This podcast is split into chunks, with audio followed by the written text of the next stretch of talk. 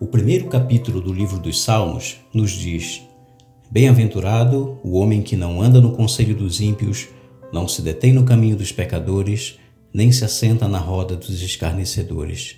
Antes, o seu prazer está na lei do Senhor, e na sua lei medita de dia e de noite.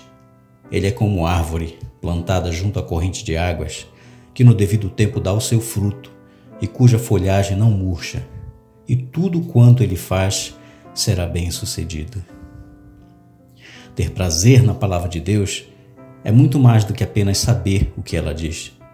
É considerá-la em alta conta, é amá-la de todo o coração e provar dos seus frutos, os quais, no devido tempo, são o nosso alimento espiritual, mesmo nos momentos de sequidão. Nestes dias difíceis em que vivemos, devemos nos desviar do conselho de homens ímpios, de pecadores, escarnecedores e buscar refúgio na lei do Senhor. Ela é perfeita, ela restaura a alma. Seus juízos são verdadeiros e todos igualmente justos. Aquele que tem os meus mandamentos e os guarda, disse Jesus, esse é o que me ama. E aquele que me ama será amado por meu Pai, e eu também o amarei e me manifestarei a ele. Amar a Deus é também amar a Sua palavra. Portanto, ler e obedecer a palavra de Deus, a Bíblia, é um segredo para que tenhamos um relacionamento de amor verdadeiro com o nosso Deus.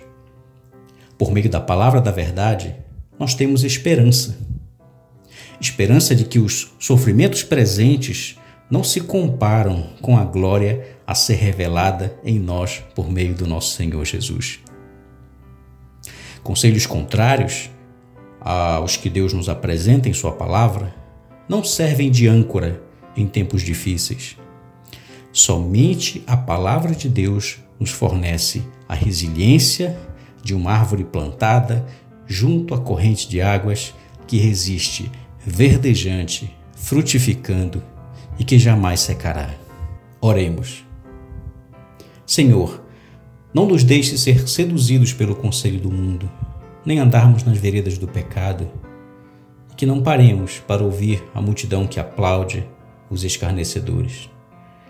Ajuda-me, Senhor, a amar e ter prazer na tua lei Sei que somente ela nos dá o alimento de que precisamos para superar os dias difíceis em que estamos vivendo, independentemente das circunstâncias.